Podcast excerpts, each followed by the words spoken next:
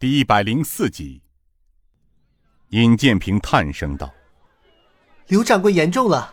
当年你们天地九杀兄弟在真相未明的情况下参与了古平口血案，但你们知道真相后，并没有出手杀害我的家人，反而在危机关头，红叔却把我兄妹藏在大车下面，躲过了一劫，以至于我师父赶到救了我和妹妹。让我未曾想到的是，刘掌柜和郑大侠拿出银子。”请当地的一个小帮会出面掩埋了我父母大人及全家的尸骸。若说我们有仇，是你们救我兄妹，埋葬我全家尸骸于先，这是我尹建平这辈子难以报答的大恩啊！尹建平说到这里，双目中闪烁着泪光，他扭过头接过香儿递过的手帕，擦去泪水，又回过头来说道：“刘掌柜，眼下我们最重要的事情，就是在东厂刘延昌之前。”找出余下的九杀兄弟们，否则他们会白白冤死的。刘应坤道：“尹公子，此时天色将晚，大家就此吃顿便饭，趁此机会，我也好安排一下家人的去处，让他们出去避避。目前我想是安全的，因为今日我以特使的身份在此出现过，宜州知府也知道了此事。”我如果没有猜错的话，知府张墨峰是晋王的人，他回去之后将会把这里发生的事情禀奏给王爷。再说，现在那些侍卫还关在知府大牢里，等刘延昌来求他放人呢。巍峨的应天府皇宫，高高矗立在京城的东南角，一座座凤阁楼阙，清一色的灰砖碧瓦，汉白玉的围栏。青铜宝鼎，飞禽走兽，八个明朝皇都点缀的富丽华贵。宫廷侍卫钉子般的站立，戒备森严。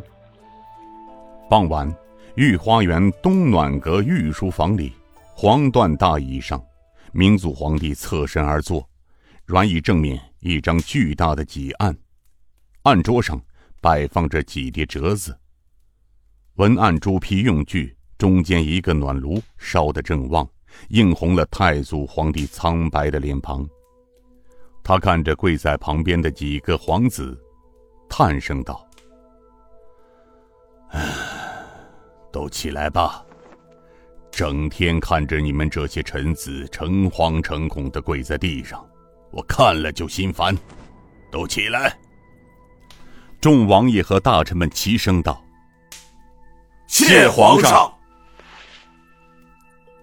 太祖皇帝向大臣们道：“除了晋王留下，其他的都跪安吧。”谢皇上。众臣王爷说完，依次都退出书房走了。书房里只留下了晋王一人。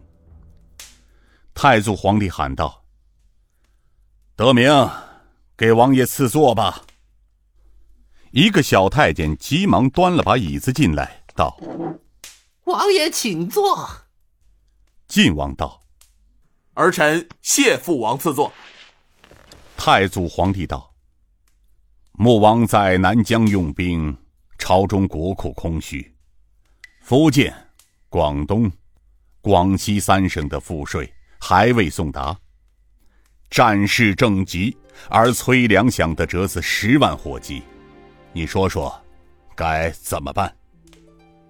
父皇，依儿臣之见，父皇可下旨意，让广西知府将赋税换成粮草，军饷直接送往云南。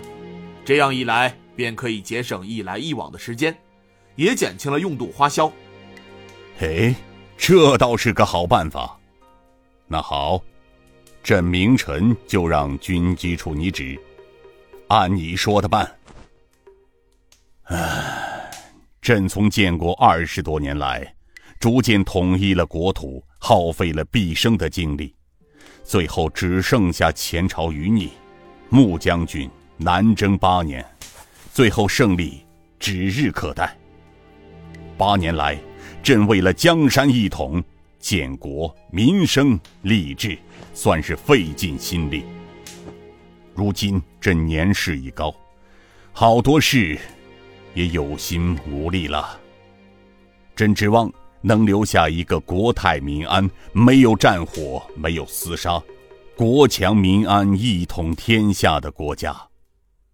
可是，正是百业待兴、整肃吏治的时候，可有些人却辜负了朕的一片好心，非要把朝廷国家弄乱、弄倒，他们心里才舒畅。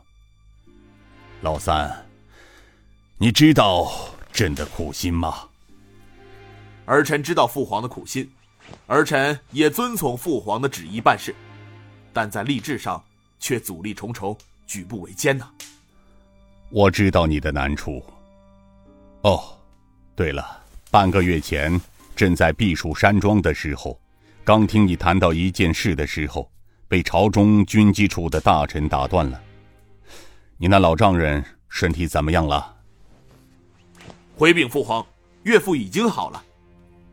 太祖吃惊道：“哦，不是说起不了床了吗？”“是的，之前曾经卧床半年有余，可儿臣下去的时候，太医已经确定没办法治愈了。可不到几天的功夫，遇到了一个神医，不到一炷香的功夫，治愈了岳父的腿疾，而且啊，可以下床走动了。”“哦，天底下还有这样医道高明的华佗在世？” 这是真的，而且儿臣当时就坐在一旁，亲眼所见。